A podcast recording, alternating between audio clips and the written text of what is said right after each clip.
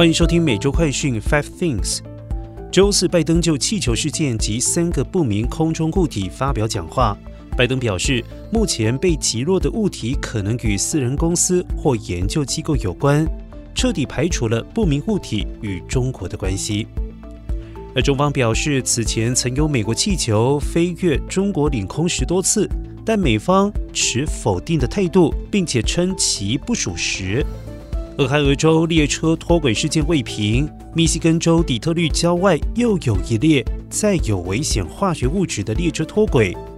而冬季风暴，特朗普干预大选，特斯拉电动车缺陷，美国国内事件频传，却又赶上中美关系紧张之际。根据财政部公布，中国持有的美国国债正在持续的减少，脱离美元的步伐可能正在加速。带您关心详细的新闻内容。拜登就气球事件讲话，中方称美国气球飞越新疆和西藏。总统拜登周四就气球事件和其他不明高空物体发表讲话。称最近被美军击落的三个飞行物体，并非外国间谍项目的一部分。拜登在讲话中表示，没有证据表明天空中物体的数量突然增加，更多物体被发现部分的原因是因为增加雷达的措施。拜登称，目前被击落的多个高空物体可能与私人公司或研究机构有关。没有迹象表明他们是来自任何其他国家的监视飞行器。拜登表示，已经要求国家安全顾问沙利文主持一个由各相关机构组成的特别工作组，就今后如何处理不明高空物体提出一套指导方针。而美中关系因为气球事件越演越烈，中国外交部发言人汪文斌数号称，美国气球飞越中国领空十多次。曾经飞越新疆、西藏和其他省份。对此，美国副国务卿雪曼十五号在智库活动上回应：“这绝对不属实，美国政府没有在中国上空放气球。”雪曼强调，美方没有停止与中国沟通，希望在条件允许的情况之下，能够再次面对面会谈。不过，雪曼并没有透露任何高层会议的细节。气球导致美国国务卿布林肯取消访中行程，可能延后到本周稍晚在慕尼黑安全会议上和中共中央外事办主任王毅会面。拜登政府官员通报对华军事活动，中国持有的美国国债创下了十二年半新低。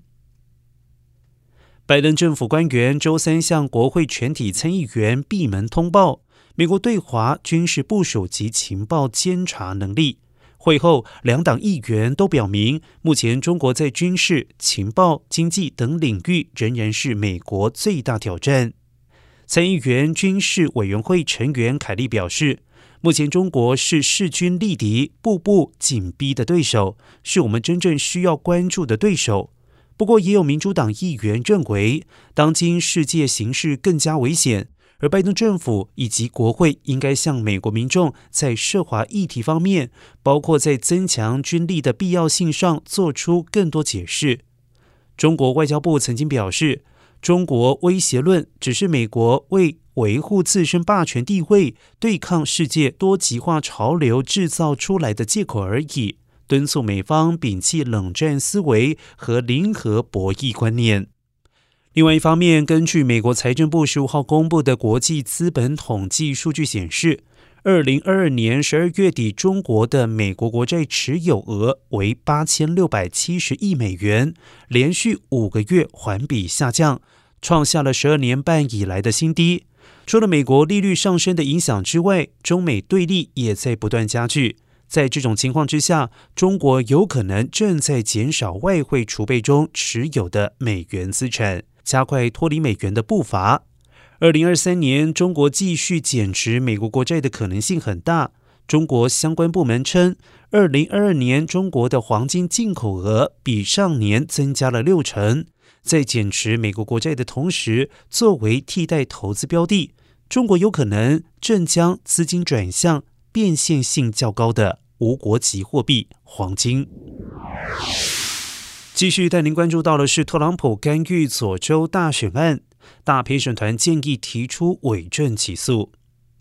根据佐治亚州的一个特别大陪审团周四公布报告显示，在调查前总统特朗普可能非法干预该州二零二零总统大选的过程中，存在一名或者是多名证人可能在作证时说谎，因此建议检察官对这个案件中的伪证罪提起诉讼。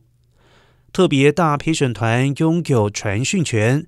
特朗普的亲密盟友，包括其私人律师朱利安尼和共和党国会参议员格雷厄姆，都在该调查中作证。同时作证的还有佐治亚州共和党州长坎普等高级州府官员，而特朗普本人并没有作证。不过，大陪审团表示，没有在佐治亚州二零二零年总统选举中发现重大舞弊。目前大陪审团报告的部分内容仍然处于保密的状态。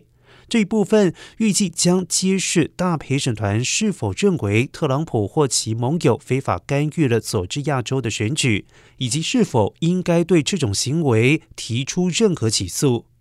另外，关于特朗普所涉及的国会暴动案，美国前副总统彭斯拒绝向大陪审团作证。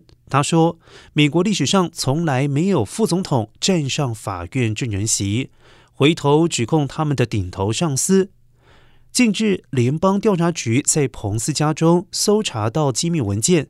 他目前是第三位被联邦调查局特工搜查住所、寻找机密记录的现任或前任美国高级官员。而此前，联邦调查局特工也搜查了特朗普和拜登的住所。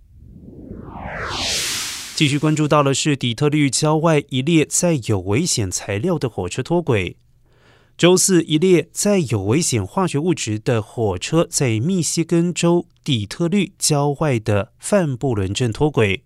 警方已经要求人们避免前往该地区，并且要求附近的居民不要拨打九一一报警电话来获取事件进展，应将急救热线留给最需要的人。当地警方称，目前没有证据显示车上的危险化学物质遭到暴露。而且装有这些物质的车厢也没有在事故中受损，也尚未收到人员伤亡的报告。密歇根州环境部等部门在一份声明当中表示，初步报告显示脱轨事件对公众没有威胁，至于事故的起因仍然在调查当中。新闻最后带您关心到的是，美国特斯拉召回三十六万辆车，全自动驾驶恐怕有缺陷。美国国家公路交通安全管理局公布，特斯拉必须召回三十六点二万辆的电动车。公路交通安全管理局表示，FSB Beta 其中一款设定可能让车辆在路面车辆不多的情况之下超速，以及违规或者是不可预知方式经过十字路口，车辆安全行驶方面存在风险。特斯拉必须修正有关的设定，以避免危险发生。特斯拉表示，将通过远距软件更新方式修正相关的问题。而特斯拉目前尚未收到任何有关问题导致车辆发生事故的报告。而召回的特斯拉电动车型号涉及二零一六到二零二三年出厂的 Model S 以及 Model X。二零一七年到二零二三年出厂的 Model Three，以及二零二零到二零二三年出厂的 Model Y。以上就是今天的每周快讯 Five Things。更多完整新闻内容，请关注凤凰美洲台微信、Instagram、脸书、小红书、TikTok、YouTube、Twitter 等各社群平台。